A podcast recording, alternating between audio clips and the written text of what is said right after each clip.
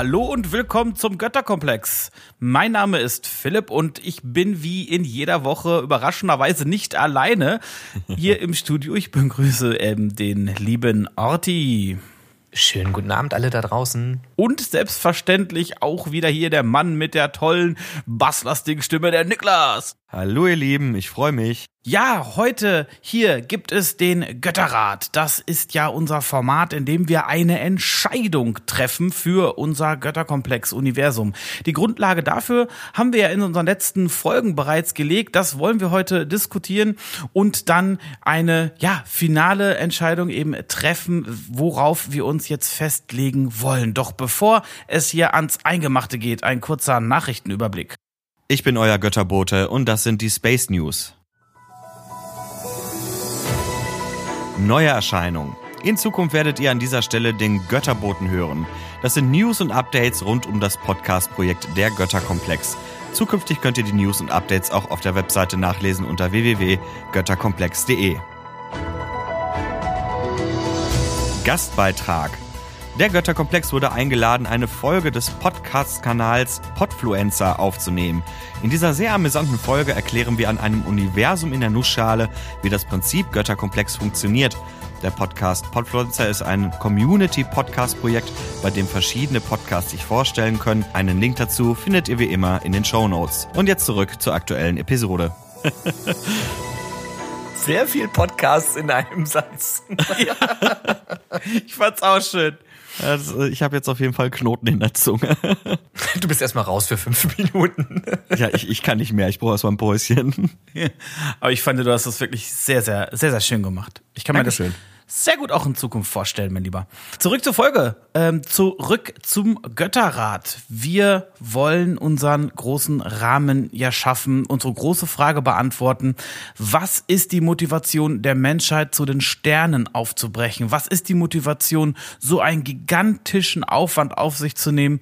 Ja, um letztlich den Warp-Antrieb zu erfinden und in die Weite des Alls aufzubrechen. Und wie auch im letzten Götterrat fangen wir erstmal an mit einer kleinen Wiederholung derjenigen Konzepte, die wir vorgestellt haben. Zum einen haben wir immer gesagt, dass eine Motivation, unser Sonnensystem zu verlassen und den Warp-Antrieb zu entwickeln, daher kommen könnte, dass unser Heimatplanet oder sogar unser ganzes Sonnensystem zerstört wird und halt die Menschheit einfach gezwungen wird, ins All zu fliegen. Und in diesen Episoden haben wir ähm, uns äh, Konzepte angeguckt, wie zum Beispiel den Einschlag von fremden Himmelskörpern, sprich Asteroiden, Kometen und oder sogar die einsamen Wanderer. Ähm, da hat Niklas uns ja nochmal aufgeklärt, was da alles passieren kann. Und wir haben festgestellt, dass äh, Kometen oder einsame Wanderer äh, durchaus in der Lage wären, ähm, unseren Planeten komplett zu vernichten oder in Teilstücken zu vernichten. Und wir haben über verschiedene Ideen gesprochen, wie denn diese Kometen identifiziert werden können und wie viel Zeit noch bleibt, um dann auch noch in das All zu fliehen. Als weiteres Konzept haben wir uns mit der Sonne beschäftigt. Hier ging es um die Auswirkungen von Sonnenwinden, welche zum Beispiel in der Lage sind, unsere gesamte Elektrizität lahmzulegen und wir haben uns die bedrohliche Ausdehnung der Sonne angeschaut, die ja normalerweise erst in Milliarden von Jahren passieren wird. Hier haben wir aber den Science-Fiction-Motor angeschmissen und gesagt, das Ganze passiert jetzt etwas schneller und wir geben der Menschheit vielleicht noch so 400 äh, Jahre, bis die Sonne sich so weit ausgedehnt hat, dass irgendwann der Planet Erde zu einem Ascheplaneten wird und nicht mehr als Heimat bewohnbar ist und somit die Menschheit gezwungen ist, die Erde zu verlassen, beziehungsweise das Sonnensystem zu verlassen. Aus der Community haben wir uns dann noch weitere Konzepte angeschaut. Zum Beispiel äh, haben wir uns mit dem Konzept der dunklen Waldtheorie beschäftigt.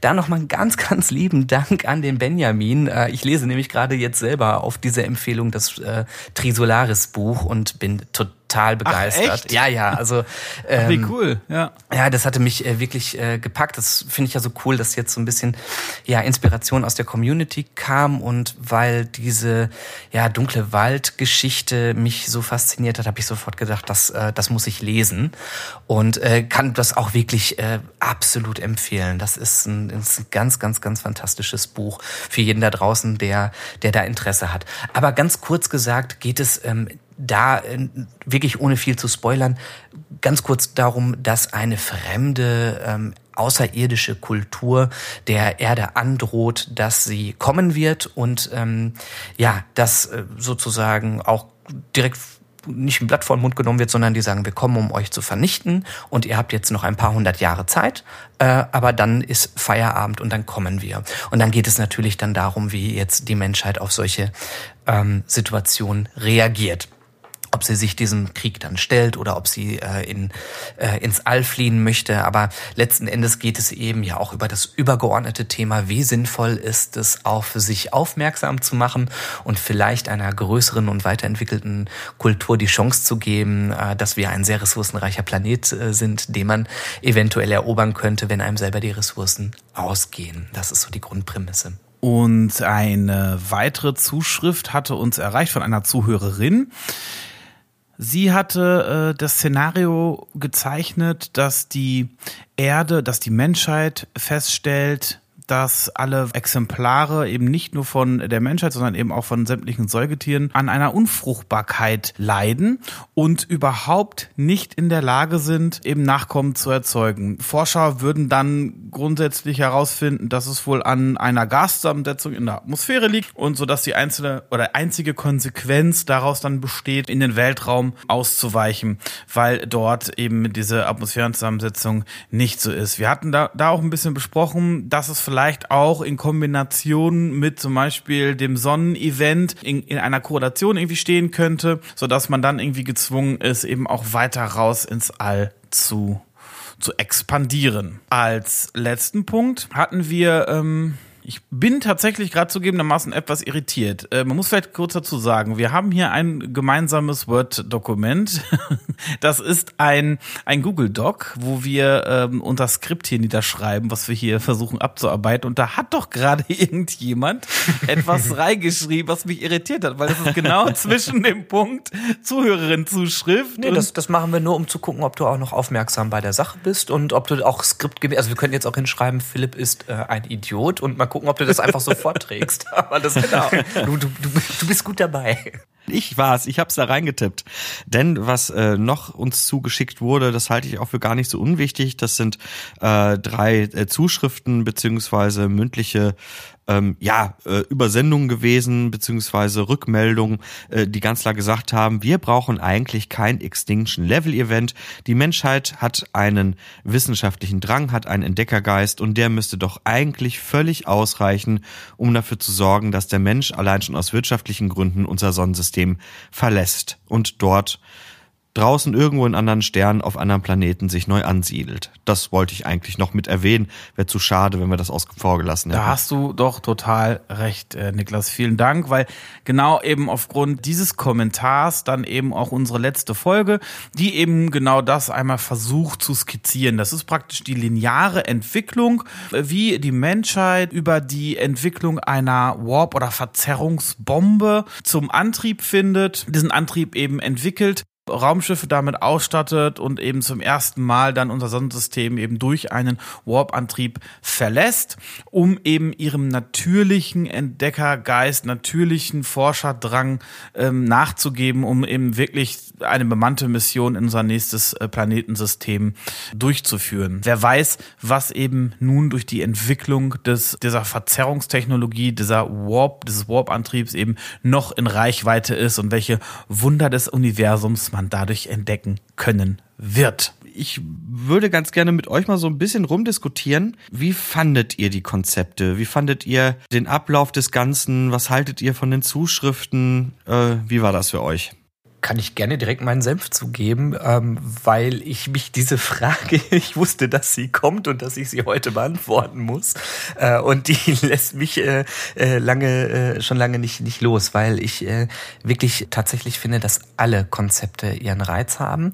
Ähm, das heißt jetzt aber nicht, dass ich sofort sagen würde, lass uns bitte alles erzählen, so, so geht's nicht. Aber wir haben ja auch schon immer gesagt, dass es die Möglichkeit gibt, diese Konzepte auch in andere Sternsysteme zum Beispiel zu überführen und dort äh, diese, diese Geschichten auch so auszuerzählen. Ähm, also das, das muss ich wirklich sagen, mir haben also alles hat was für sich und ich glaube auch jedes Konzept hat seine Daseinsberechtigung und da geht es ja auch aus der Community eben wirklich so auch nochmal drum, dass, dass man vielleicht sagt, ja, Vielleicht hat man eben recht und der normale Entdeckergeist der Menschheit führt automatisch dazu, dass wir äh, fremde Welten bereisen. Aber vielleicht ist das ein Konzept, wo wir sagen, hm, das ist aber langweilig, da passiert nicht genug, ne? Und ich, äh, ich weiß, dass der Niklas schon hämisch lacht und denkt, ja, genau.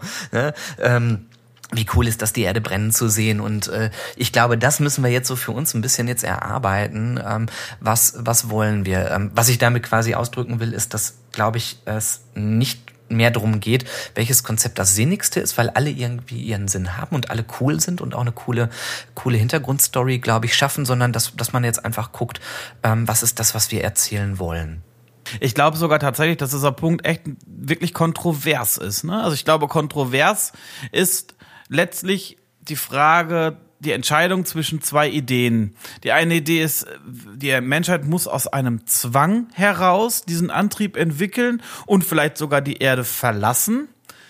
Also wird wirklich gezwungen. Und die andere Idee ist eben, was passiert aus dem naturgegebenen Entdeckerdrang und ist eigentlich eine ja logische natürliche Entwicklung. Und ich glaube, dieses Spannungsfeld das wird total spannend gleich zu sehen sein, wie wir uns da entscheiden, wie, wie da auch die einzelnen Plädoyers sind. Weil ich glaube, genau da, da wird diese Trennlinie ähm, der Argumente verläuft da. Ja, nicht nur dort, sondern auch in der zeitlichen Abfolge. Denn was Philipp äh, ja auch so wunderbar in seiner linearen Entwicklung so dargestellt hat, danke im Übrigen nochmal dafür, ähm, ist ja, dass ähm, mit einem gewissen Ablauf auch ein Nachvollzug eines menschlichen Prozesses stattfindet äh, und man immer sagen kann, das ist in sich konsistent und das wollen wir auch gerne haben. Wenn ich mir jetzt vorstelle, dass wir uns eigentlich nur darüber unterhalten, warum der Warp-Antrieb entstanden ist, äh, haben alle Gründe ihre Berechtigung. Die Frage ist doch nur vom zeitlichen Ablauf her, was ist denn die coolste Kette an Ereignissen. Ne? Also wie Orti schon richtig sagt, es geht nicht mehr darum, was ist logisch. Es ist alles logisch irgendwie, aber was wollen wir, was ist cool? Ja, ähm, ich bin zum Beispiel halt, ich meine, das werdet ihr gleich im Plädoyer hören, auch überhaupt kein Fan davon zu sagen, die die Menschheit entdeckt den Warp-Antrieb aufgrund eines ELIs oder aufgrund des Entdeckergeistes ausschließlich, sondern im Vorfeld passiert erst noch was ganz anderes. Ja, mhm. äh, weil ich einfach auch eine andere Geschichte erzählen möchte ja, eine, eine, schon eine Form von, von, von menschlicher Diaspora im Weltraum. Ne? Also ein sich verteilen menschlicher Zivilisation auf Sterne, ohne dass sie miteinander Kontakt haben, aber dazu gleich mehr. Und ich denke mal, dass ein nur darauf hindeuten, so da ist ein Event und deswegen wurde der Warp-Antrieb erschaffen, ist, glaube ich, gar nicht nötig. Ne? Ähm, ich finde es cool, dass wir jetzt ganz viele Erklärungsansätze haben. Das ist alles, alles super. Ähm, bin mal gespannt, wie ihr euch gleich positioniert ich habe eine Idee, bin aber fernab davon zu sagen, ich nehme jetzt einen Grund und erkläre damit den Antrieb, äh, die Entwicklung des Warp-Antriebs. So. Ja, ich meine, letztlich ist es ja, also wir haben jetzt ein, ein Pool von ja, Ideen von Szenarien irgendwie hier entwickelt, die, wie, wie du ja gerade gesagt hast, die alle irgendwie schlüssig sind, aber es ist ja auch selten so, dass große Entwicklungen in der Menschheit konkret durch ein Ereignis irgendwie ausgelöst wurden. Ne? Also da kommt ja dann immer viel zusammen und viel äh, Grundlagenforschung und viele Motivatoren ähm, von einzelnen Leuten kommen da natürlich hinzu. Das, das stimmt schon. Deswegen ähm, hast du mich jetzt sehr neugierig gemacht auf deine Idee. Ich würde aber ganz gerne auch noch mal einmal ein etwas größeres Fass aufmachen, weil das, glaube ich, jetzt gerade im Entwicklungsprozess von so einem Universum und als, als Ursprungsgeschichte vielleicht auch nochmal so die ketzerische Frage aufwirft, Möchten wir denn in diesem Universum so etwas, also so einen Überbau haben, wie das ist eine Dystopie oder es ist eine Utopie, also ne, ein, ein, ein, äh, eine Erzählung von der Gesellschaft im besten Sinne oder im schlimmsten Sinne, ne? alles ist, ist kriegsbelastet oder nicht. Ich nehme jetzt mal hier nochmal ganz tra äh, tragend hier, wenn man Warhammer 40k zum Beispiel zitiert und man einfach sagt, ne, es gibt nichts als Krieg im Universum. dann ist sozusagen damit klar, dieses, dieses ganze Universum beschäftigt sich ausschließlich mit äh, 100.000 Sternsystemen, die sich dauerhaft im Krieg befinden und das ist das Setting. Möchten wir so etwas haben oder möchten wir überhaupt einen allgemeinen Überbau haben, so wie Star Trek vielleicht mit einer Utopie der Sternenflotte oder einer, einer Menschheit, die sich positiv entwickelt? Wollen wir das oder wollen wir das direkt uns gar nicht in, so in solche Ketten sprengen, äh, äh fesseln lassen? Entschuldigung. Also da habe ich eine ganz, ganz klare Antwort drauf, Orti. Jein. Super. Und zwar aus ganz, ganz folgendem Grund. Woran ich mich immer gestört habe, ist, dass wir einen Überbau für alles haben wollten und letztendlich die Geschichte aller Menschen erzählen. Das will ich nicht. Einfach deswegen, weil ich glaube, dass wir uns die Diversität der Geschichten, die wir erzählen können, damit kaputt hauen. Und ich bin eher so, dass ich sage, hey, lass uns doch uns auf drei verschiedene Kulturen irgendwann einigen, über die wir verschiedene Geschichten erzählen können, die unterschiedlich aussehen können. Über eine können wir etwas Dystopisches erzählen. Ne? In einem, in einem Kampf, äh, in einem ewigen Kampf verhaftet, die auch Grund nur, aufgrund nur dieses Kampfes sich entwickeln kann, wie auch immer, ist ja nur dahingesponnen. Ja, aber dass genau das, ähm, nämlich, dass wir uns vielleicht nicht darauf einigen, dass eine Ursache für alle gilt, dafür sorgt, dass sich verschiedene Gruppen unterschiedlich entwickeln und wir verschiedene Ansätze verfolgen können, außer nur eine. Bin ich tatsächlich, Niklas, ähm, bei dir und würde Orti auch tatsächlich entgegnen wollen, dass ich mich, glaube ich, gar nicht in ein in eine Kette, in einen Raum einsperren lassen wollen, mir das Label geben lassen wollen, der Götterkomplex ist eine Dystopie, ist eine Utopie. Ich finde, diese Einteilung in Schwarz und Weiß, was es ja letztlich ist, finde ich eigentlich viel zu flach ich finde das auch nicht, ich finde das auch nicht passend und wird auch, finde ich, unserem, zum Beispiel unserer aktuellen Welt irgendwie auch nicht gerecht. Bei allem, bei allem sch schrecklichen Nachrichten und bei allem Schrecken, den wir so mitbekommen, gibt es ja trotzdem auch viel Gutes und ich finde, das kann gleichzeitig und gleichwertig nebeneinander auch existieren. Und deswegen finde ich diese Einteilung nicht, nicht richtig oder nicht gut. Um das nochmal einmal kurz zu unterstreichen, einmal, ich hatte ja mal dieses Beispiel gebracht, dass in der Science Fiction ganz gerne mal ähm, Planetensituationen so dargestellt werden, dass sich auf äh, ne, eine, eine Kultur auf einem Planeten in Gänze so und so verhält. Ja, Zum ja. Beispiel, das ist ein Planet, da sind nur religiöse Spinner, auf dem nächsten sind im Prinzip nur korrupte Menschen und Piraten. Das ist ja gar nicht der Fall. Ja, ne? genau. Ja? So, und ich glaube, dass man dem auch wirklich gut gerecht werden kann, indem man sagt, nein, es gibt keinen Überbau für alle es gibt vielleicht einen Ursprung. Die, Ur, die Uridee hatten wir ja mal. Es, es mag einen Ursprung geben, aber die Entwicklung ist immer eine andere gewesen. Gut, also damit kann ich auch leben. Mir war es nur wichtig, dass man jetzt trotzdem einmal eben sagt, ähm, möchten wir so ein Oberthema haben, möchten wir in so eine Geschichte gehen, weil das ja dann auch, sag ich mal, wirklich nochmal entscheidend wäre für die jetzt kommende äh, Entwicklung und auf welcher Basis man dann ähm, sozusagen die Geschichte erzählt. Also ich bin erstmal völlig dankbar über das, was uns erreicht hat, ähm, weil es auch, ich hatte es ja schon mal gesagt, auch so ein bisschen stolz ist, ähm, mir zu denken, ja, der Götterkomplex und die, die Dinge, die dort besprochen werden, äh, das ist etwas, was manche Menschen bewegt und irgendwie zum Träumen anregt. Das finde ich unfassbar toll. Ne? Äh, als die ersten Briefe reinkamen, auch mit den ersten Ideen, habe ich mir nur gedacht, oh geil, geil, geil. Egal was es ist, es ist einfach mhm. nur toll. Ja. äh, und ich, ich finde auch die Argumentation, die, die unsere Zuhörer da ins Feld gefühlt, geführt haben, die waren so klasse und die Ideen auch so geartet, dass man sich dachte, boah, cool, da haben wir in unserer kleinen Nussschale überhaupt nicht drüber nachgedacht, weil, ey, ganz ehrlich, Jungs, wir drei sind auch seit 20 Jahren in unserer Sci-Fi-Bubble. Ne?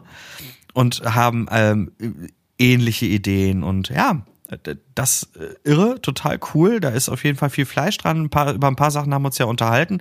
Die dunkle Waldtheorie ist etwas, was ich ähm, höchst interessant finde, was man vielleicht auch einfach im Hinterkopf behalten sollte, weil wir uns ja noch gar nicht geeinigt haben, gibt es Aliens oder gibt es nicht.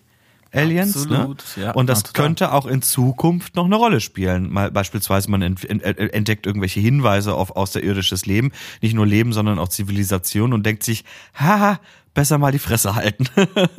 ich sehe hier zwei, äh, zwei Sachen bei der dunklen Waldsache. Ähm, auf der einen Seite begeistert mich das so sehr, auch gerade durch das Lesen des Buches, dass ich sagen würde, jawohl, das ist es, dafür, dafür zeige ich auf und sage, das, das nehmen wir. Ähm, Ich finde die Idee total spannend, weil ähm, es uns was Mystisches noch gibt, wo man sagt, wir müssen das noch nicht mal mehr zu Ende erzählen. Wir haben ja auch gesagt, naja, diese, diese Kultur kommt gar nicht, die außerirdische Kultur, aber es war trotzdem äh, der Grund, die Erde zu verlassen. Aber die haben das angekündigt und dann sind die selber zugrunde gegangen auf dem Weg oder sowas und nichts ist daraus passiert. Oder man hat die Botschaft zum Beispiel fehlinterpretiert, das war eine friedliche Botschaft.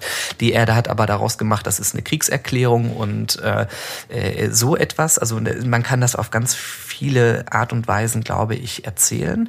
Ich finde es wahnsinnig spannend, auch, auch denke ich, da wird Niklas großer Fan sein, sich dieser Frage zu stellen, wie reagiert eine Kultur auf so eine Nachricht und welche Strömungen gehen da zwischen, haben wir ja schon so auch kurz angesprochen, zwischen Leuten, die sagen, ey cool, da kommen unsere Retter, Befreier oder ich habe Angst davor, die Angst vor dem Unbekannten. Ähm, all das steckt da eben drin. Ne? Das ist, oh, wir müssen uns wehren und wie wehrt man sich gegen einen Gegner, den man gar nicht kennt. Also das finde ich unfassbar spannend.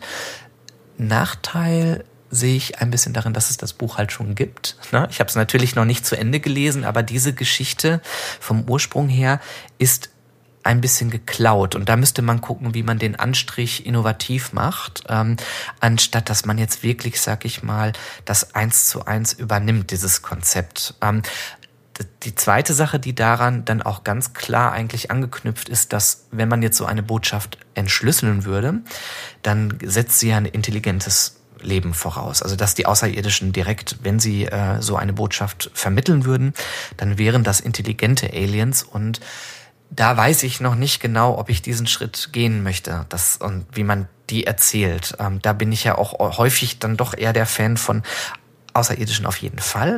Ne, das, das mag ich sehr gerne zu erzählen. Aber ich weiß nicht, ob das jetzt so, ja, ob man das erzählt in humanoide Aliens, die intelligent sind und uns solche Botschaften schicken.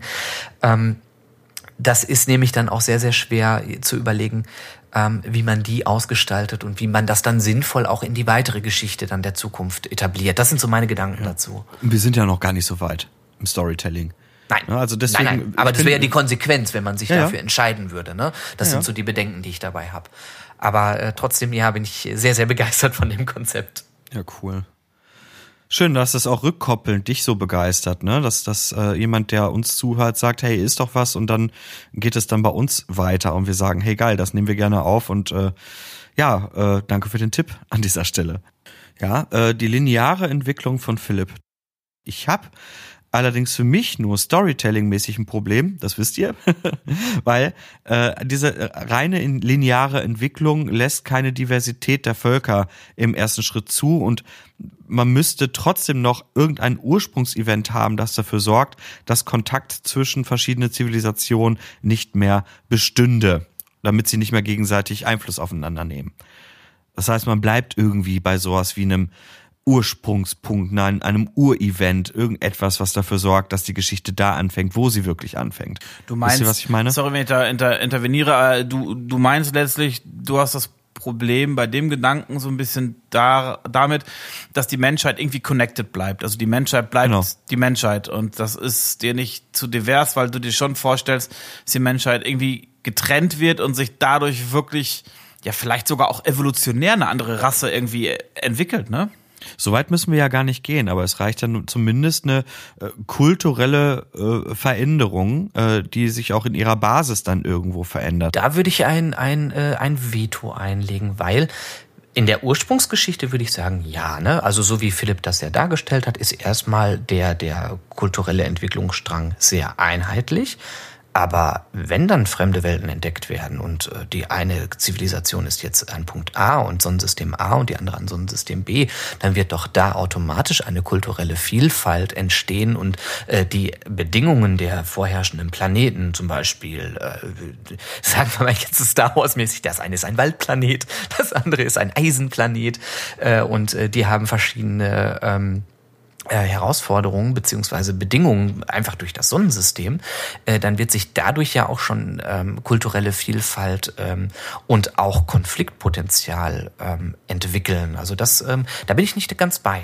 Äh, ja, Orti, ich verstehe dich. Ähm, aus dem Moment, äh, dass sich die Menschheit entwickelt, irgendwo neu ansiedelt und diese Distanzen nun mal auch sehr groß sind, können natürlich verschiedene Zivilisationen entstehen die dramatischen Geschichten, die ich gerne erzählen würde, das ist jetzt allerdings eine Präferenzfrage, äh, setzt allerdings voraus, dass der Kontakt zwischen diesen Element, also zwischen diesen Planeten oder Sonnensystem nicht mehr besteht. Und das ist höchstwahrscheinlich in einem linearen Zeitschrank nicht so geil zu erzählen. Also, ne, dann könnte man höchstens sagen, hm, das ist irgendwie eingeschlafen äh, hm, und dann geht's halt weiter. Warum, aber warum muss der Kontakt denn, also warum darf der nicht bestehen? Weil, nehmen wir mal die äh, Evolution, ja, eine Abgrenzung auf einer Insel zu einer eigenen äh, oder verstärkt eigenen Entwicklung führen würde. So mein, meine Idee dazu. So, das heißt, das Auseinanderleben dieser einzelnen Zivilisationen, die, die ja dann erst entstehen, also aus einer macht drei oder fünf, ja, die passiert erst dann, wenn diese verschiedenen Menschengruppen nicht nur räumlich, sondern auch kommunikativ voneinander getrennt sind. Jetzt gebe ich nochmal ein Veto rein. Wir sind auf einem Planeten, in dem wir räumlich durch unsere Ländergrenzen ähm, getrennt sind. Aber wir können zueinander fliegen, wir können Handel treiben, wir können uns im Internet vernetzen. Und ich würde sagen, dass selbst Bayern eine andere Kultur hat als äh, wir hier in Nordrhein-Westfalen. Und äh, wenn man dann noch länderweit guckt, also du plädierst doch oft dafür, dass ein Planet ja schon ganz viele verschiedene Kulturen hervorbringt und das nicht immer alles gleich ist. Deswegen kann ich das nicht so ganz Kommt der mit dem Bayern-Argument. Du bist aber auch echt eine unfaire Tut Sau mir manchmal. leid. Ja, hast ja recht, der Weißwurst Äquator. Gebe mich geschlagen. Das, das war, das war ein geiles Ding. Ja, also du bist schon dafür, dass es interessanter wäre, wenn sich Kulturen unabhängig ähm, von Kommunikation und so weiter entwickeln. Das findest du halt einfach eine spannende Idee. Ähm, aber es ist jetzt nicht äh, zwingend erforderlich, dass das quasi allen Kulturen passiert oder dass das, ja, dass, dass jetzt alle nicht mehr miteinander vernetzt sind.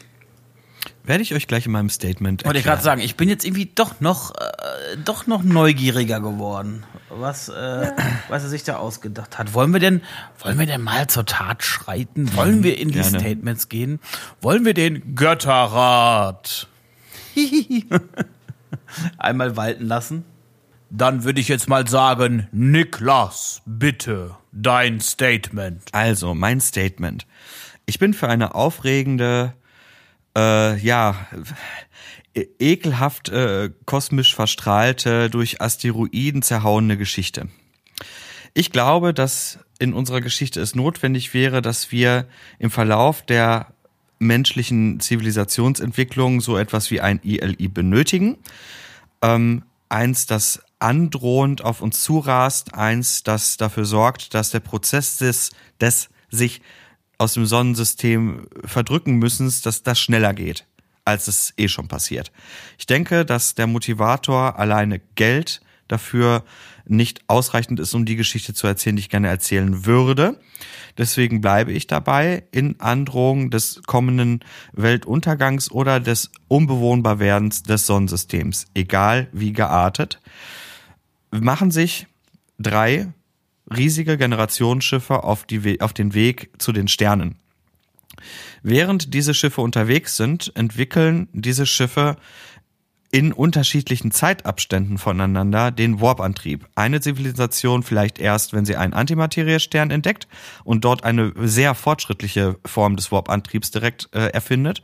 Die eine auf den Weg letztendlich, was vielleicht funny wäre. Wir hatten die Geschichte ja schon mal, ne? Warp-Antrieb wird unterwegs entwickelt.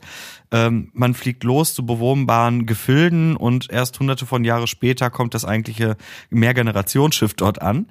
Ähm, wann das letzte den Warp-Antrieb er erfindet, keine Ahnung. Was will ich damit erreichen? Das haben wir vorhin in der Diskussion letztendlich schon gehört. Wir könnten die ähm, die Situation Sol-System mit der Erde als einen Mythos weiter, äh, auch wenn halbwegs zerstört, existieren lassen. Vielleicht auch sowas wie eine Pir- Piratenlandschaft, who knows? Aber die einzelnen Zivilisationen sind so weit auseinander, dass sie nicht mehr direkt Einfluss aufeinander nehmen können. Und im Verlauf von mehreren hundert Jahren bis vielleicht ein, 2000 Jahre entwickeln sich daraus verschiedene, sehr unterschiedliche Völker, die schon wieder unterschiedliche Ansätze von Kultur in sich birgt oder bergen. So. Und das wäre mein Ansatz. Also irgendein fettes Event oder auch zwei, die dafür sorgt, dass die Menschheit mit Segelschiffen davon segelt. Okay, cool. Das heißt, äh, du willst das Event auch gar nicht weiter groß definieren, sondern du hast einfach einen, einen Schlüsselmythos, der wirklich ganz klar ähm, ja, die Zerstörung des Sonnensystems droht. Richtig. Oder zumindest äh, so sehr, dass die, dass die Menschheit sich überlegt, hm, wir können abhauen. Was mir gerade noch kam im Hinterkopf. Ähm, wir hatten ja in, in Philips Konzept das Thema Warp-Bomben diskutiert. Ähm, wenn ich jetzt mal so an das Thema die Pilger denke, also die Besiedlung Amerikas damals, mhm. war es ja nun mal so, dass dieser Aufbruch in eine andere Welt, die vielleicht auch mehr Freiheit, mehr Liebe, mehr ja, mehr Gottnähe versprach, ähm, kann, kann vielleicht dieses Konzept ja auch transportiert werden auf uns. Zum Beispiel, dass ein Weltenschiff sagt, ist ja schön, dass ihr mit Warpbomben rum experimentiert, aber wir verpissen uns. Ne? Das, das wird uns, das wird jetzt hier zu freaky, ne? Scheiß Party, ähm, wenn ich meine Hose finde, gehe ich so, ne? Also das, das wär, wäre auch eine Möglichkeit. also man könnte auch Warp-Bomben äh, als ILI nehmen. Ja, durchaus. Also kann ich mir auch gut vorstellen, dass das so ein bisschen. Ich, also ich finde reizvoll an dem, was du ähm, äh, vorgeschlagen hast, diese ähm, Entwicklung, dass man sagt, ähm, es hat den Warp-Antrieb vorher noch gar nicht gegeben, sondern es ist vielleicht logischer, äh, erst über sozusagen Generationsschiffe zu gehen, weil das halt auch echt cool ist, darüber so ein bisschen ähm, ja zu erzählen, ne? wie die, ja, wie sich dann die die Kulturen auf den Warp äh, Generationsschiffen äh, entwickeln und was da so passiert und welche Herausforderungen die haben oder ob sie überhaupt ankommen oder nicht, ne? Und das auch ein Mysterium bleibt. Das mag ich halt auch, wenn man einfach Lücken in der Geschichte lässt und sagt, wir wissen nicht, was mit dem, mit, mit der Arche XY passiert ist. Das ist einfach für euch, liebe Autoren, ein, ein ganz freies Brett, wo ihr machen könnt, was ihr wollt. Und vielleicht ist das irgendwann eine Kultur, die wieder auftaucht. Ähm, das mag ich sehr gerne an deiner äh, Geschichte. Und ich mag auch, ja, diesen, ja, vielleicht bösen Humor, dass ein Schiff äh, über Jahrhunderte unterwegs war und ähm, dann kommen die an und da ist schon eine Zivilisation, weil sie dann halt eben schon über den Warp-Antrieb verfügt haben und dann schon angefangen haben, da zu siedeln. Und dieses große Ziel, was man da vor Augen hat, ey, wir erreichen das äh, und dann, dann wird man so, wird man in Empfang genommen schon von, von der Kolonie, die dann sagen, hi, ähm, ja, es hat übrigens schon einen, einen technischen Schub gegeben. Also das, äh, das finde ich ähm, sehr, sehr spannend, das ein bisschen, ja, die Konzepte da aufzuweichen, nicht nur eingleisig zu fahren. Jetzt stellt euch doch mal diesen geilen Konflikt vor. Eine Zivilisation erzählt, äh, einst äh, sind drei äh, Schiffe von Gaia ausgeflogen, heißt nicht mehr Erde, sondern Gaia, also alte Namen werden wieder übernommen aus alten Mythologien ähm, und haben sich aufgemacht, um quasi ihrer Bestimmung zu folgen. Von einer hat man nie was gehört, von der anderen ähm, ne, weiß man, dass sie äh, zu nah äh, ähm, äh, an, an, an die Maschine geraten sind, bliblablub. Die andere erzählt, ja, die anderen waren alles Weicheier, nur wir sind die Geilen gewesen, ne? Und deswegen sind wir die Kriegerzivilisation und keine Ahnung. Also ja, jeder, erzählt diese, jeder erzählt diese Geschichte anders. Ja, ich bleib noch mal bei meiner grundsätzlich ketzerischen Sache bei den Generationsdingern. Jetzt stelle ich mir vor, drei Generationsschiffe fliegen zu drei verschiedenen Sonnensystemen. Wissen nichts mehr voneinander, weil, das, weil die über hunderte von Jahren unterwegs waren. Und wir wollen ja am Ende ein vernetztes Sonnensystem haben. Dann bleibt für mich immer noch die Frage, wie erzählen wir denn dann diese Vernetzung? Naja, wenn ich mir vorstelle, dass eine Zivilisation über mehrere hundert Jahre nicht nur ein, sondern mehrere Sonnensysteme in einem Reich oder wie auch immer wir das nennen oder Republik oder wie auch immer die, die Form dann ist, unter sich vereint, ja, haben wir drei Ansätze, große Geschichten zu erzählen und die Vernetzung untereinander könnte zum Beispiel gelöst werden über das große Mysterium der Wurmlöcher. Who knows? Ne? Also da kann uns mit Sicherheit noch ein Kniff einfallen. Ähm, das Ganze wieder zusammenzuflicken, weil darüber habe ich mir noch keine Gedanken gemacht. okay, weil das wäre das, ja, wäre eine große, naja. große Frage, beziehungsweise wenn dann eine Kultur den Warp-Antrieb entdeckt und dann den natürlichen Forscherdrang hat und dann sagt, wir fliegen von A nach B nach C nach D und entdecken dann wieder eine andere Kultur und sagen, hey, im Übrigen, äh, hier habt ihr den Warp-Antrieb oder mh, hm, wir machen euch platt oder was auch immer, ne? ähm, ginge es vielleicht auch darüber. Vielleicht gibt es ja auch auf den Generationsschiffen alte Gelehrte, die äh, das Universum um sich herum permanent und ständig auf der Reise kartografieren und irgendwelche ja, Zeichnungen, Überlieferungen, die zum Teil ja tausende Jahre alt sind, vom Aufbruch der Reise zeigen ein Sternbild, so wie wir ihn vielleicht kennen aus dem Sol-System. Und man kommt dann irgendwann darauf, so von wegen, warte mal, wo, wo ist unser Ursprung? Wo kommen wir her? Weil das ist ja eine Frage, die man sich stellt. Ähm, und ähm, dass, dass, dass diese Koordinaten klar sind. Also man weiß, man weiß, wo sein Ursprung ist. Also ich kann mir nicht vorstellen, dass jetzt ein Generationsschiff aufbricht und schlicht das Wissen vergisst, wo mhm. sie herkommen. Also zumindest ja. sich die Koordinaten oder die oder das oder die Sternkonstellation merken, wie auch immer, äh, wahrscheinlich digital, ähm, wo sie, wo der Ursprung ist und dass man da vielleicht zurückkommt, vielleicht hinterlässt auch da ein ein Generationsschiff ähm, hinterlässt vielleicht auch Sonden, einfach wirklich ja, genau gedacht. Ne? Mhm. So Brotkrumen, dass die, genau. Ja. Dass die verpflichtet sind, dass man halt eben sagte, ey, ähm, ihr seid ähm, verpflichtet, eure Reise für die Nachwelt oder für, die, für den Planeten Erde zumindestens ähm, ähm, zu kartografieren oder darzulegen. Und äh, dass man dann jetzt die jetzt nicht unbedingt weiß, sind die da angekommen? Man wird ja auch wissen, die sind aufgebrochen zum Stern XY, also zum Sternsystem XY. Ähm, die, die Route ist ja am Anfang klar, aber ob sie da angekommen sind, das ist ja, ähm, äh, kann ja sein, dass die auf ihrem Weg Probleme hatten und nochmal woanders hinfliegen mussten oder was auch immer.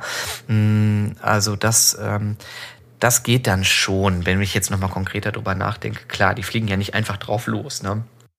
Ja, das wäre zumindest meine Idee. Finde ich cool, dass ihr schon so, so angeregt darüber diskutiert. Das freut mich sehr. Gut, wollen wir uns noch eine anhören? Unbedingt. Dann, Ort hier, nenne ich dich zum Redner. Nenne uns deine Idee.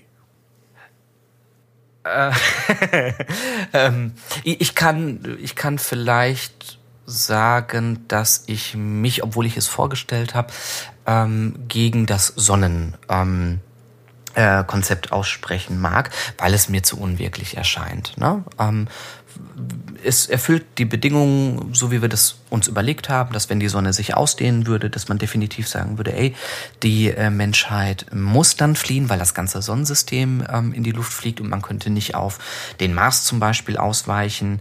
Ähm, allerdings ähm, war jetzt in der Recherche ja nochmal dargestellt, dass das wirklich eigentlich Milliarden von Jahre dauert und wir müssten uns irgendein Fantasiekonstrukt ausdenken, damit das jetzt irgendwie schneller passiert und das ist so, ja, so, so gezwungen, ähm, äh, dass man irgendwie denkt, naja, da hat man sich jetzt irgendeinen Scheiß ausgedacht, damit das so passiert. Ähm, das ist vielleicht mal, also um, vielleicht können wir da auch einmal schnell einen Deckel drauf machen, wenn ihr das ähnlich seht. Ähm, da zu sagen, dieses Konzept nehmen wir raus oder erzählen wir es an einer anderen Stelle.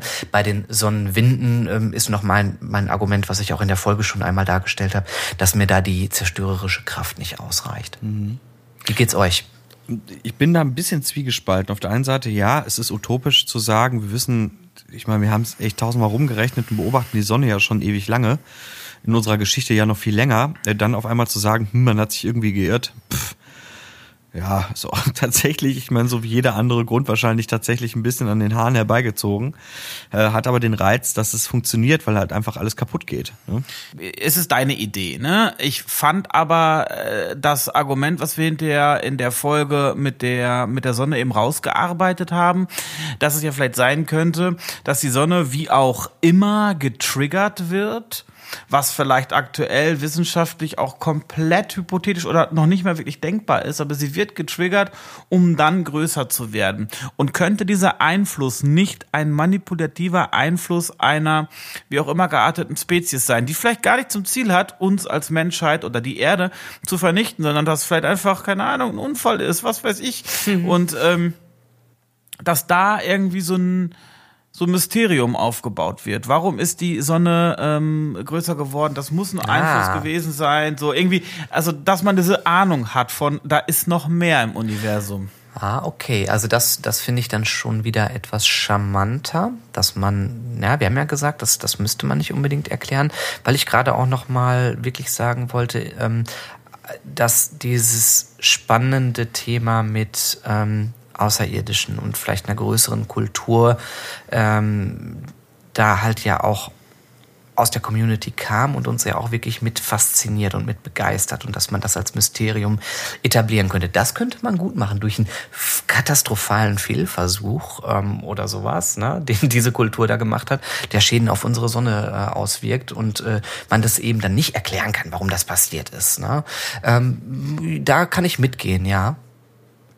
Ich hatte gerade drüber nachgedacht, um ähm, Niklas Strang nochmal ähm, äh, diese Würze zu geben aus dieser dunklen Waldtheorie, zu sagen, man hat die Generationsschiffe und die senden diese Barken aus und dadurch, dass wir sozusagen nicht nur von der Erde aus jetzt äh, Signale ins All schicken, sondern ähm, ja über mehrere Routen unsere Zivilisation ausstrecken, dass es vielleicht ähm, einem einem Schiff passieren könnte, dass dieses ähm, Weltenschiff zum Beispiel Signale auffängt und dann äh, diese Kaskade losgeht mit wir haben hier etwas, was wir nicht entschlüsseln können. Es ist aber definitiv äh, äh, ein Signal, das von einer intelligenten Lebensform äh, ausgesandt wird und ähm, diese Signale häufen sich dann und zum Beispiel merkt man, oh diese Kultur hat unsere Spur, unsere aufgenommen oder unsere Route, die, die pingen uns hier äh, äh, deutlich an, die haben uns entdeckt. Und dann passiert an einer Stelle zum Beispiel so ein ähnliches trisolares ähm, äh, Konzept oder so eine Geschichte. Und die anderen Kulturen, die entwickeln sich ja dann unabhängig davon weiter. Und irgendwann entdeckt man vielleicht, dass diese, äh, dieses Weltenschiff nie angekommen ist, weil es vernichtet worden ist. Oder, oder, oder. Oder was ist, wenn wir die sind, die angelockt werden? Auch cool, ja. Ne? Also das Ja. eine, das eine Generationsschiff, ich nennen, wir, nennen wir es Alpha, äh, wird angelockt und entdeckt einen sehr, sehr verlockenden Planeten, der perfekte Bedingungen Ja. äh, vor, äh, vorherrschen, wo man eine wunderbare Kolonie machen kann. Dummerweise leben da so blöde andere Aliens drauf. Man, kann, man kommt erst in Frieden, schleppt die Grippe ein und die ganze Bevölkerung ist tot. Ähm. Naja, und dass äh, so viele Kontinente äh, wie wir auf der Erde haben, wo ähnliches passiert ist, kann es ja auch im Weltall Ja. passiert sein. Ne? Also ich meine, das würde jetzt schon wieder den, den, äh, den Bogen so weit spannen, dass wir sagen, okay, es gibt halt Aliens. Das würde ich vorne, vorher gerne erstmal mit euch diskutiert wissen. So, weil das ist ja wirklich, das wäre ja ein totaler Paradigmenwechsel bei uns in, im Storytelling. Ja, ja, kann ich, also auch das kann ich nachvollziehen, dass man dann dafür nochmal ähm, in, in anderen Episoden auch dieses Thema nochmal aufmacht. Was finden wir eigentlich gut an Aliens und warum äh, schließen wir etwas ein oder aus? Wir sollten aber da nicht die Möglichkeit ausschließen, dass dieses Sonnenereignis, Orti, was du vorgestellt hast, vielleicht wirklich hervorgerufen ist und es bleibt, und man kennt den Grund nicht und es bleibt mysterisch oder ein, ein, ein mystisches, äh, ein mystisches Phänomen.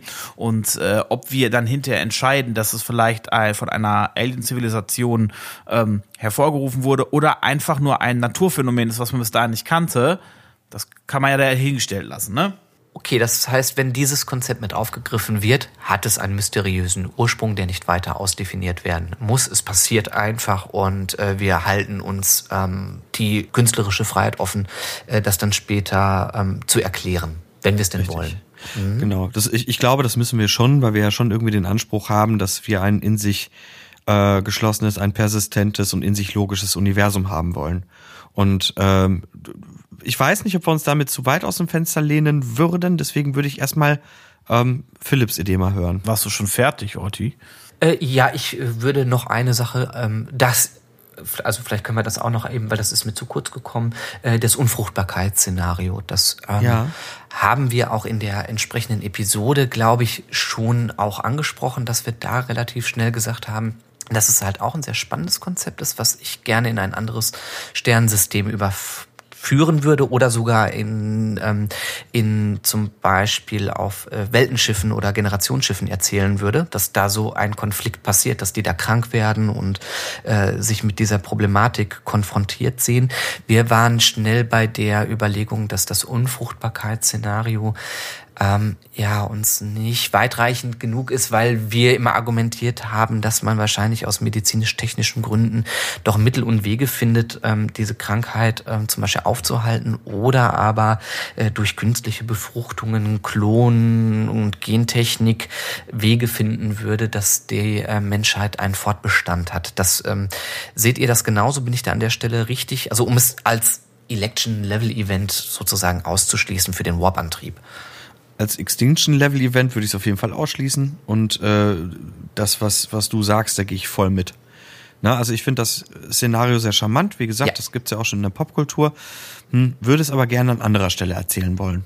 Gut, dann haben wir da, also wenn Philboy da mitgeht, hätten Ja, wir ja. da auf jeden Fall schon mal eine Rahmung, ja. Auf jeden Fall, das sagte ich ja auch, glaube ich, auch in der Episode, dass mir das auch nicht weitreichend genug ist. Ich könnte mir da verschiedene Situationen vorstellen, selbst, selbst wenn die Erde, und das sagten wir ja auch schon, selbst wenn die Erde als solches nur noch schwierig zu bewohnen ist, könnte es ja sein, dass man ausweicht auf Orbitalstationen und so und oder auf Geburtenschiffe, die dann außerhalb der Erde sind. Und da würde man, glaube ich, Wege finden. Da wäre nicht so der erste Gedanke, oh, wir haben hier eine riesige Katastrophe auf der Erde, weil wir keine Kinder mehr kriegen können. Wir werden die, äh, die Sterne wählen als unsere neue Heimat. Ich glaube, das ist zu kurz. Dann schlage ich mal eine Kombination kurz vor. Vielleicht gelingt es mir ja. Wir starten mit einem mysteriösen Election Level Event.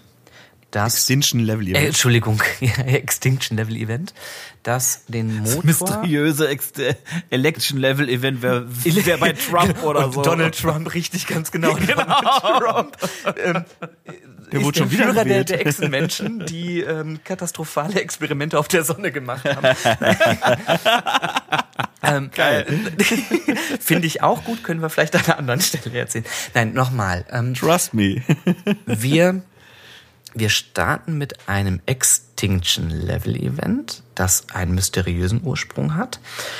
Dieses schmeißt schon den Motor an für die zumindestens das Bestreben, eine, ähm, einen interstellaren Antrieb zu entwickeln. Und naheliegend ist dann zum Beispiel vielleicht schon die Warp-Forschung, die ähm, Philipp schon so ein bisschen erzählt hat. Und dann passiert aber auch so ein bisschen der Strang, der, nämlich dieses Gleichgewicht des Schreckens. Das ist ja ein schönes äh, Konzept auch, ne, dass man sagt, mit dieser Entwicklung geht aber auch erstmal diese Kriegsgefahr einher. Und um das, zum Beispiel dieses Verbot auszusprechen, zu sagen, ey, Warp ist viel zu gefährlich. Wir haben hier ähm, bei den Tests ähm, versehentlich halt eben äh, komplette Asteroiden oder kleine Zwergplaneten vernichtet. Das dürfen wir nicht mehr machen. Dann daraufhin entstehen die Generationsschiffe als Alternative, bis sich dann äh, dann doch noch mal, sag ich mal, dieser Zeitstrahl äh, in in Richtung Philipps Geschichte noch mal weiterentwickelt und diese Warp-Technologie vielleicht dann über Jahrhunderte hinweg dann doch wieder äh, in Angriff genommen wird und man diese zivile äh, Forschung äh, betreibt oder halt eben dann doch merkt, hm, wir können damit ähm, einen Antrieb entwickeln und es zeitgleich eben passiert. Dann hätten wir drei Konzepte in einer ungefähren ähm, Art miteinander kombiniert. Konnte ich das einigermaßen schlüssig darstellen?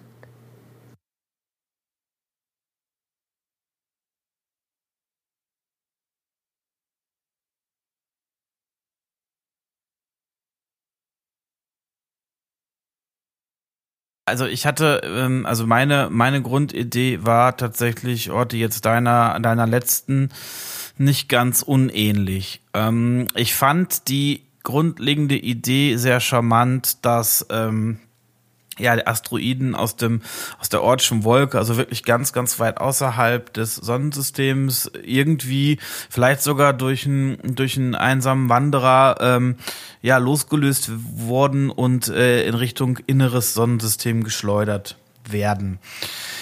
Das äh, passiert aber über einen relativ äh, langen Zeitraum, so dass man eben aus die Kometen oder die Gesteinsbrocken, die auf dem Weg Richtung inneres Sonnensystem sind, ja bemerkt. Und ähm, ja, es entstehen daher zwei Ansätze, damit eben umzugehen. Und das wäre jetzt die Kombination ehrlicherweise aus auch Niklas Idee, nämlich warum nicht? Warum sollten sich nicht drei, vier, fünf Generationsschiffe, sechs Generationsschiffe, vielleicht waren es auch zehn Generationsschiffe ähm, äh, gründen? Also weiß nicht, ob das Staaten sind. Das finde ich übrigens sehr, sehr spannend zu eruieren, was das für Gruppen sind, die da diese Generationsschiffe auch bemannen, also erstmal betreiben und bemannen. Das muss ja fast eine staatliche Investition sein, weil man wird wohl kaum darüber reden können, dass es irgendein privatwirtschaftlicher Mensch macht, weil du weißt nicht, also das ist ja eine Investition, die ja komplett ins Leere läuft. Du wirst ja so oder so, wäre die Kohle weg, deswegen müsste es wahrscheinlich eine staatliche Investition sein. Aber das müsste man noch mal separat diskutieren. Ja, ja. dafür entscheiden. Das werden wieder Konzeptfolgen sein, ne? Wie das, wie das dann wäre und wie man sich das vorstellt, ja. Genau, aber ich, ich könnte mir halt vorstellen, dass aufgrund eben dieser Bedrohung, weil sich jetzt gerade relativ viele Brocken der, der Erde beziehungsweise erstmal dem inneren Sonnensystem nähern. Äh, vielleicht findet man auch heraus, welche dann genau auf dem Kollisionskurs der Erde sind. Ein paar wird man abfangen können mit den genannten Methoden, die Niklas da auch beschrieben hat. Ein paar scheinen vielleicht nicht abfangbar sein. Man weiß es nicht genau. Auf jeden Fall aus der Panik heraus beschließt schon ein Teil eben der Menschheit, diese Generationsschiffe zu bauen und eben zu fliehen. Ähm, der überwiegende, der größte Teil der Menschheit verbleibt aber ja auf dem Planeten, weil äh, es einfach komplett utopisch ist zu überlegen, ähm, dass wir alle, oder dass wir die Menschheit oder einen signifikanten Teil der Menschheit innerhalb eines Generationsschiffs verpacken können.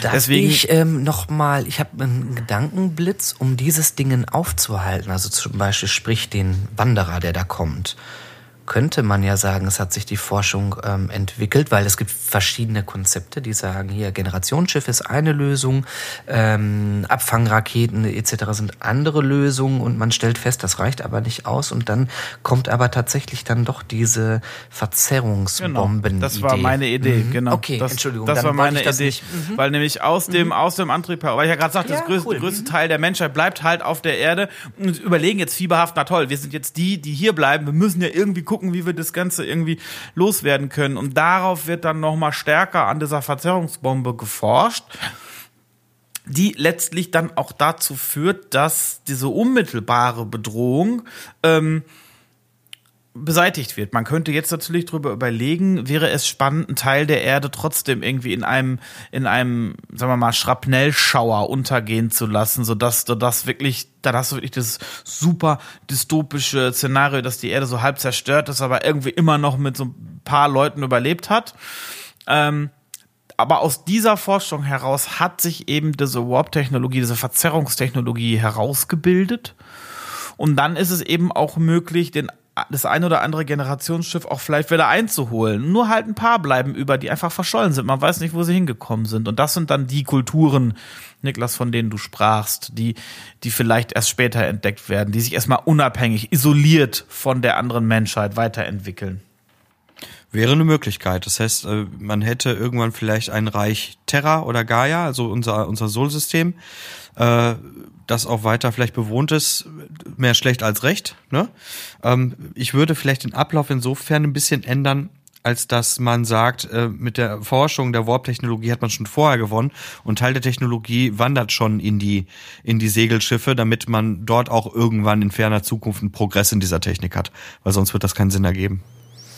Hm, würde ich nicht unbedingt so sehen, weil ähm, die können ja unabhängig voneinander gestartet sein und man weiß ja, wo sie hingeflogen sind und wenn Terra jetzt halt eben über den Warp-Antrieb verfügt, dann gehen die die irgendwann mal besuchen und sagen, hi, wie habt ihr euch denn entwickelt? Wir wollten mal guten Tag sagen, weil unser Heimatplanet ist zur Hälfte vernichtet worden. Na? Und äh, dann, dann hätte man ja den Technologieaustausch.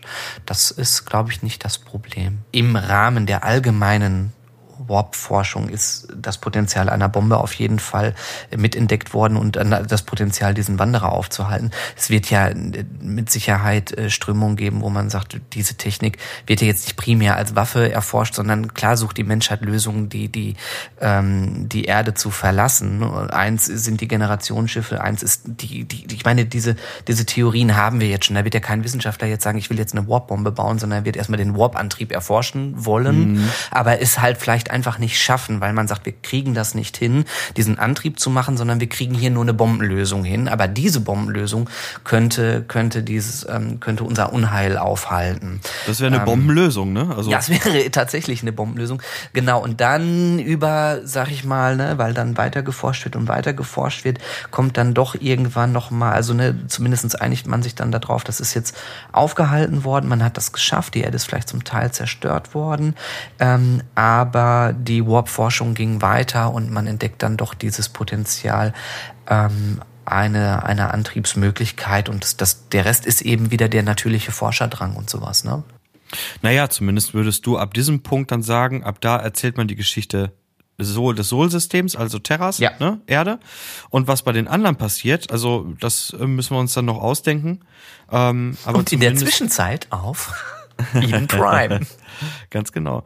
Äh, ja, hier sind so viele Ideen schon zusammengekommen, hier ist so viel rumdiskutiert worden. Ähm, Ich würde sagen, wir verabschieden uns jetzt mal in den Götterrat und verkünden nach der Werbung unser Ergebnis. Der Götterrat.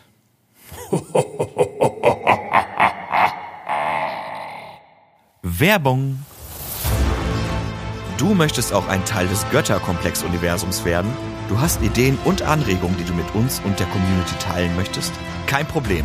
Schick uns deine Ideen einfach an info@götterkomplex.de. Möchtest du uns darüber hinaus unterstützen? Dann verteil doch einfach ein paar Sterne auf der Podcast-Plattform deiner Wahl an uns. Damit wirst du erreichen, dass der Götterkomplex wachsen wird, weil sich viel mehr Menschen an der Entwicklung beteiligen.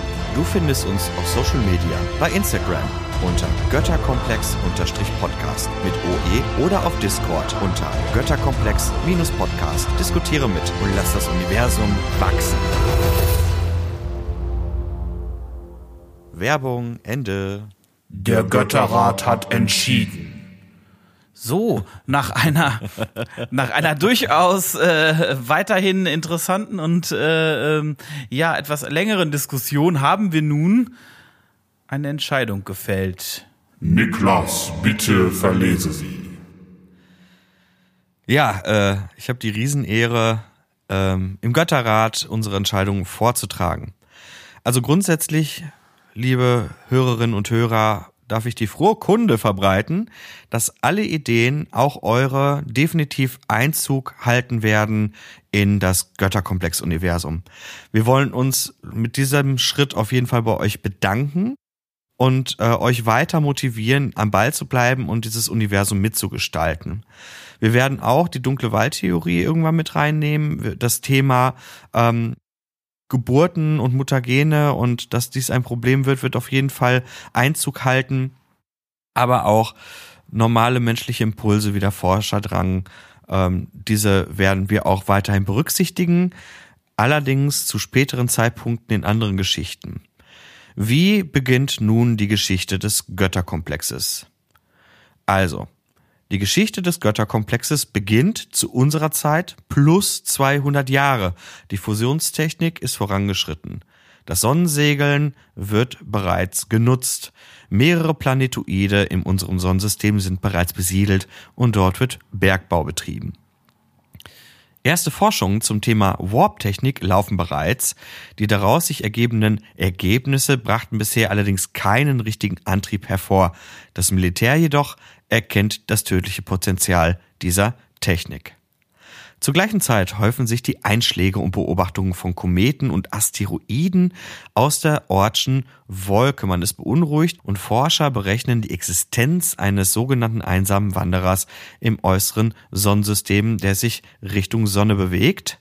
Und dieser bewegt sich ausgerechnet auch noch auf der Akkretionsscheibe des Solsystems, wird also gefährlich. Dies könnte bedingt durch eine hohe Ungewissheit und Perspektive zu einer Bedrohung für die Erde und die Zivilisation der Menschheit werden. Also, dieser Wanderer steht nicht auf direkten Kollisionskurs mit der Erde, aber er bleibt weiterhin gefährlich. Sein Name ist Hades. Die Menschheit sucht nun in Gruppen nach Lösungen für dieses wirklich existenzielle Problem und zwei Ansätze werden verfolgt und auch umgesetzt. Erstens. Die ersten Menschen verlassen mit einer kleinen Menge an Generationsschiffen das Sonnensystem, um in stabilere Lebenswelten aufzubrechen. Sie verlassen das Sonnensystem, um woanders leben zu können. Die restlichen auf der Erde verbleibenden Menschen werden sich Hades stellen und entwickeln die Warp-Technik weiter zu einer Verzerrungsbombe. Diese Technik soll im Sol-System nun nach der Vernichtung Hades dafür sorgen, dass das Reisen mit Warp schneller als Forschungsprojekt vorangetrieben wird. Hier möchten wir uns in der Erzählung an Philbos Plan halten, den er uns vorgestellt hat.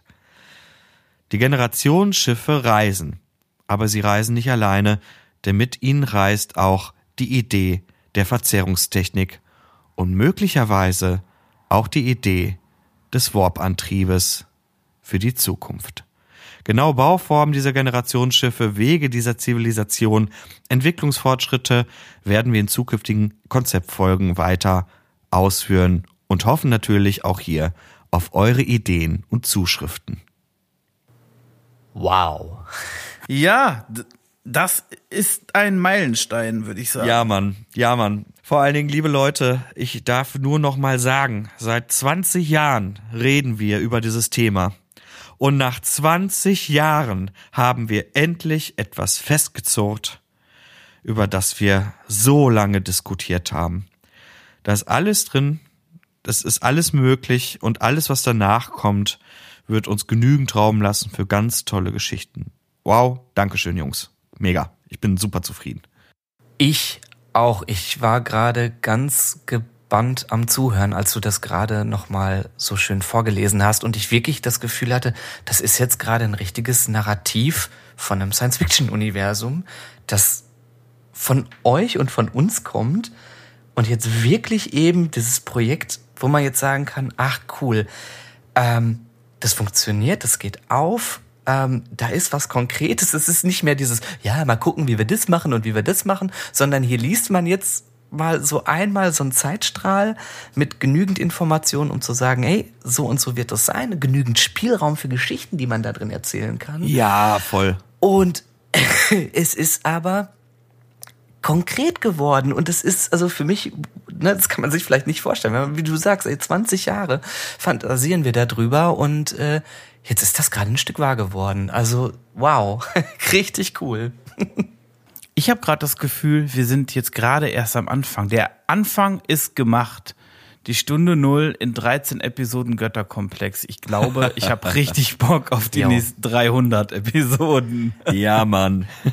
Mega. Und damit kann man ja auch schon so den kleinen Ausblick geben, dass man äh, überlegt, ja, Konzeptfolgen natürlich, Generationsschiffe, wie sollen die aussehen? Wie baut man so ein Ding eigentlich? Und wohin soll das Ding denn fliegen? Welche fremde Sternsysteme gibt es? Wie sehen sie aus? Welche sind sinnvoll zu bereisen?